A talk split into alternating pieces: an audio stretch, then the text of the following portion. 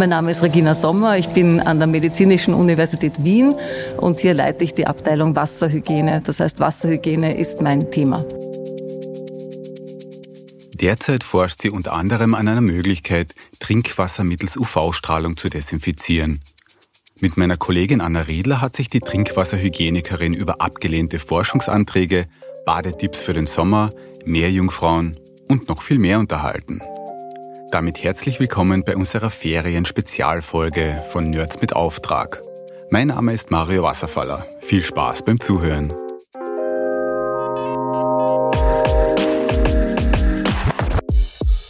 Nerds mit Auftrag. Der Wissenschaftspodcast von Upper Science.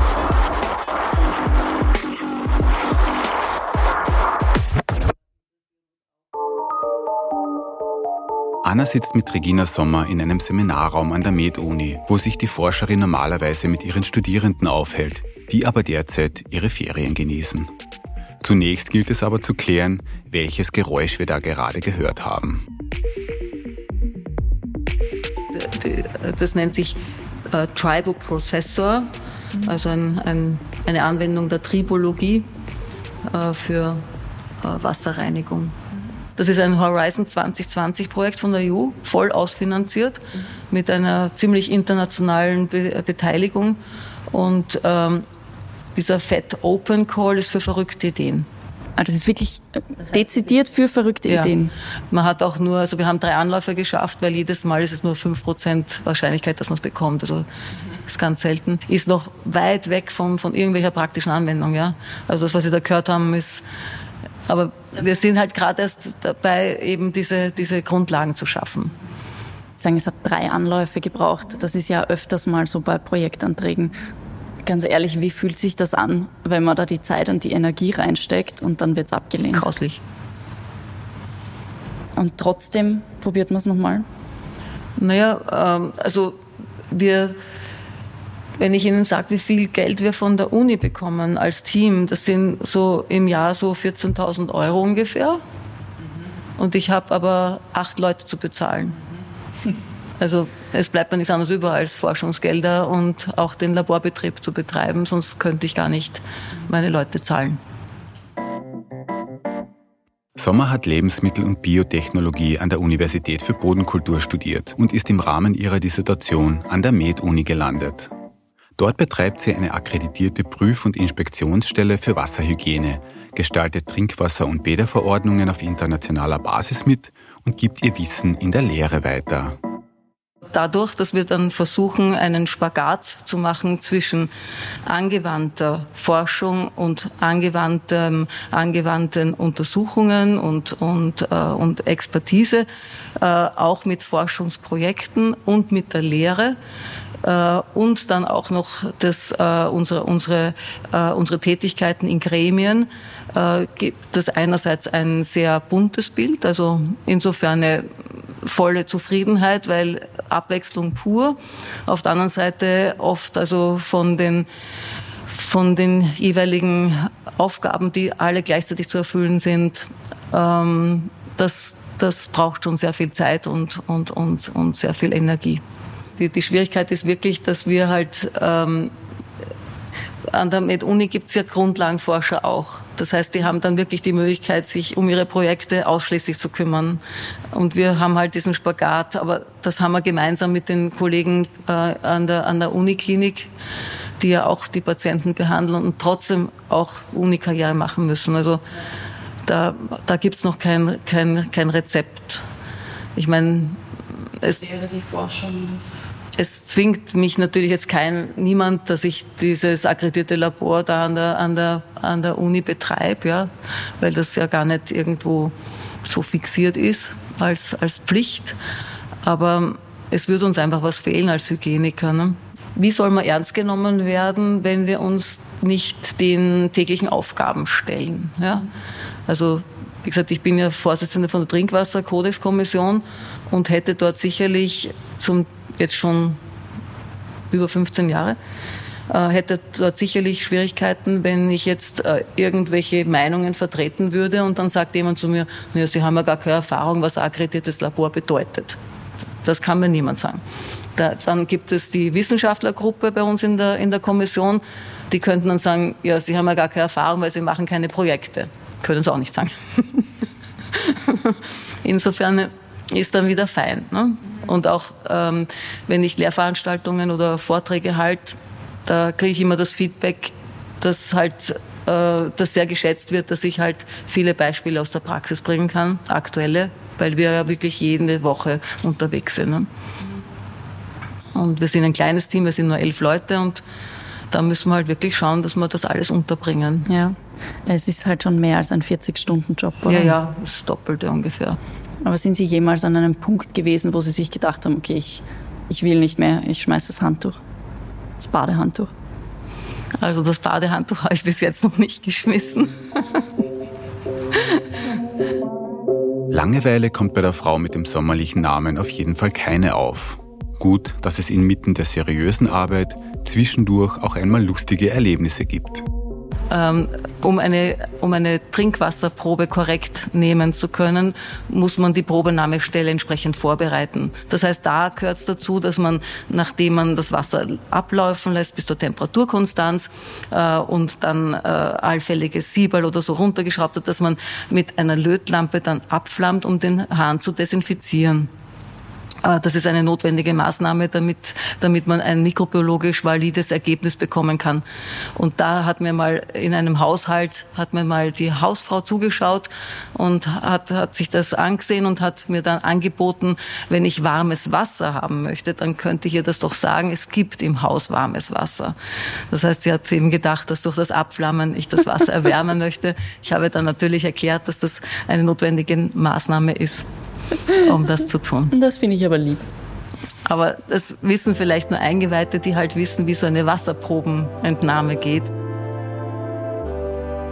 Ursprünglich wollte Sommer eigentlich Musikerin werden.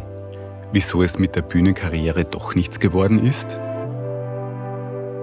Ja, also eigentlich äh, von klein auf habe ich mir gedacht, ich werde mal Musikerin. Sängerin ich, oder?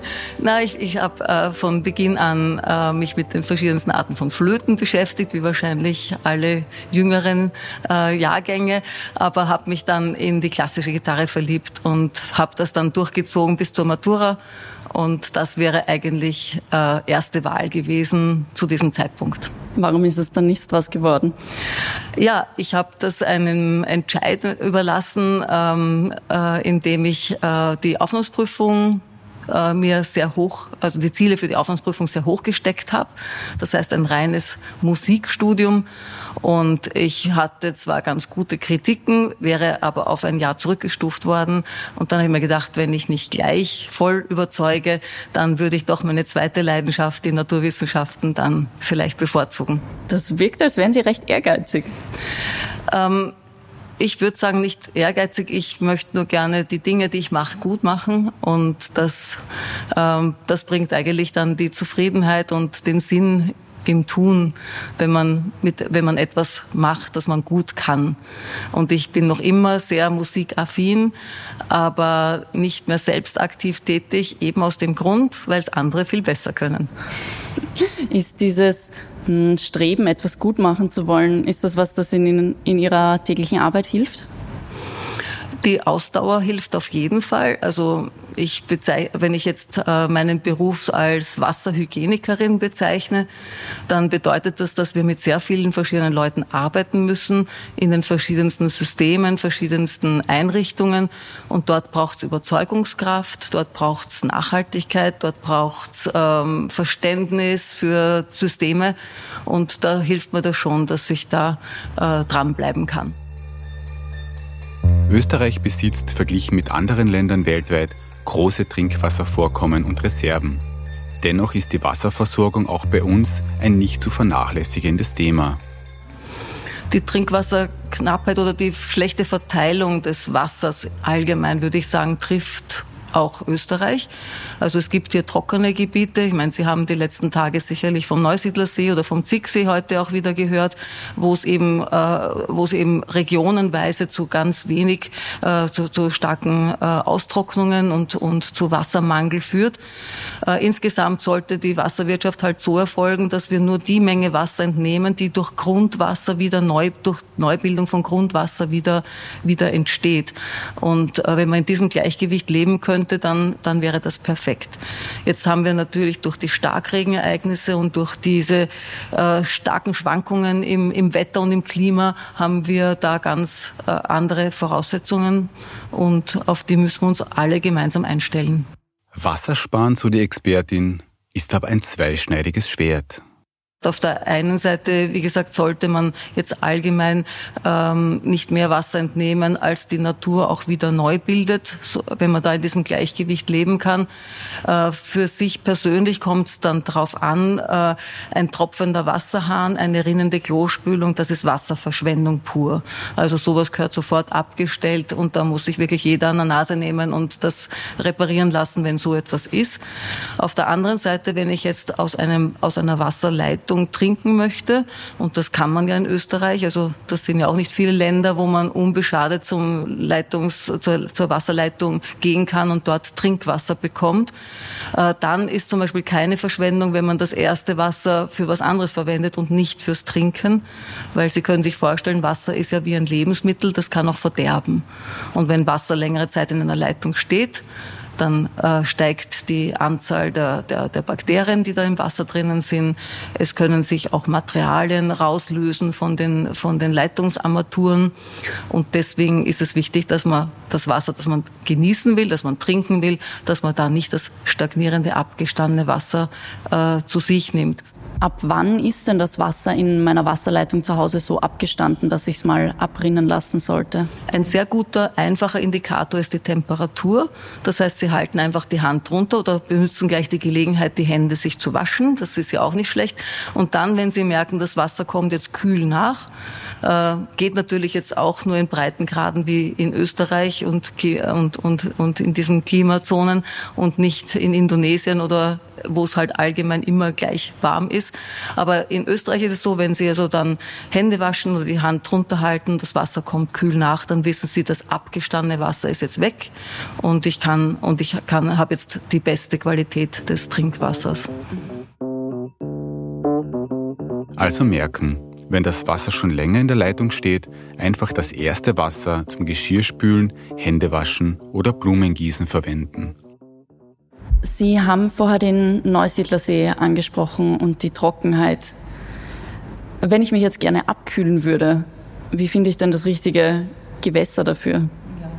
Also die in der EU gibt es ein sehr gutes System äh, für die Badestellen an natürlichen Badegewässern. Ähm, jedes Land, jedes EU-Mitgliedstaat legt äh, Badestellen fest ba bei, bei, natürlichen Badegewässern. Ähm, die, für die es dann Sorge trägt. Das heißt, Untersuchungen macht, darauf achtet, dass dort auch das Management von dieser Badestelle, Verunreinigungen vermieden werden und eine Kontrolle eben da ist. Äh, das, das gibt's in der EU und das gibt's eben auch in Österreich. Und äh, dazu hat das Gesundheitsministerium über die AGES äh, ein, eine App herausgebracht, wo diese Badestellen genau beschrieben sind ist die App Arges Badegewässer Datenbank einmal am Handy, lässt sich anhand des Standorts ganz leicht herausfinden, welche Badestellen sich in der Nähe befinden und wie die aktuelle Qualität des Badewassers ist. Bei den Badegewässern ist es ja so, dass hier oft die Tourismuswerbung äh, sich einschaltet und äh, bei besonders sauberen äh, Seen dann die Werbung schaltet, äh, unser See hat Trinkwasserqualität. Und das wird uns, das werden wir auch häufig gefragt. Wir erklären das halt den Leuten so, dass ein natürliches Badegewässer ist der, ist der natürliche Lebensraum von Tieren, von Fischen, von Enten, von Möwen, von Menschen, die drinnen schwimmen äh, es gibt Boote, es gibt alles Mögliche drinnen. Und uns äh, und und wenn man sich eben da vorstellt, was da eben alles drinnen sein kann, dann kann natürlich ein Badegewässer sehr sauber sein, wenn man das gut managt. Aber Trinkwasser, da haben wir noch viel viel höhere Anforderungen drinnen. Und äh, es gibt da dieses äh, alte Lied, äh, lass mich dein Badewasser schlürfen. Also so wäre das dann, wenn Sie sagen, äh, ein See ist, hat Trinkwasserqualität, wird auch keiner auf die Idee kommen, dass er jetzt das wirklich mit großem Genuss schlürft. Ist dann ein natürliches Gewässer besser oder geht man vielleicht doch lieber ins Schwimmbad? Also wie gesagt, wenn man natürliches Gewässer, dann bitte eben äh, über diese über diese kontrollierten Badestellen bitte. Öffentliche Bäder haben über das, die Bäderhygieneverordnung, das Bäderhygienegesetz super Qualität. Also Österreich ist ja eins der wenigen Länder weltweit und in Europa auch das einzige, das ein Bäderhygienegesetz hat. Also wo wirklich festgeschrieben ist, wie so ein Becken betrieben werden muss, damit es für den Menschen sicher und gesund ist wenn Sie gerade nicht arbeiten, bleibt da noch ein bisschen Freizeit über? Wie verbringen Sie die denn gerne? Ja, also wenn es wieder geht, dass wir wieder reisen können, dann mein, ist, ist eins meiner, meiner Hauptlieblingsbeschäftigungen die Welt unter Wasser. Also ich bin eine begeisterte Taucherin schon seit vielen, vielen Jahren. Und da hat es mir besonders äh, Westpapua angetan. Das ist eine Gegend, wo es eine riesige Biodiversität gibt, also ganz viele verschiedene Arten. Und das ist etwas, was wirklich faszinierend ist. Und ja, ich bleibe auch da dem Wasser treu. Eine letzte Frage habe ich noch und zwar, gibt es irgendein Gewässer, das Sie besonders empfehlen können? Also ähm, da würde ich jetzt, glaube ich, sehr unfair sein, weil es hat so viele schöne Seen und und und auch die alte Donau und und also da gibt's wirklich sehr sehr viele. Lassen sich inspirieren durch diese App, dann glaube ich kann jeder am besten etwas finden, was ihm zusagt, ihm oder ihr zusagt und da gibt es jetzt keine Empfehlung von mir. Ich glaube, ich fahre jetzt gleich nach Klosterneuburg und werfe mich im Strandbad vom Steg. das klingt gut.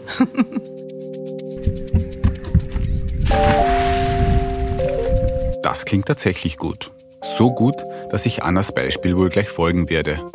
Und ihr vielleicht auch? Hand aufs Herz, haben Sie als Kind nicht vielleicht doch auch mehr Jungfrau werden wollen? Die Ariel hat es damals noch nicht gegeben, glaube ich. Wir lassen in ein paar Wochen mit einer weiteren Spezialfolge von uns hören. So viel sei verraten. Es geht um Gedenk- und Erinnerungskultur. Und im September starten wir dann wieder richtig durch mit einer neuen Staffel von Nerds mit Auftrag. Bis dahin wünschen wir euch einen schönen Sommer und ausreichend Abkühlung.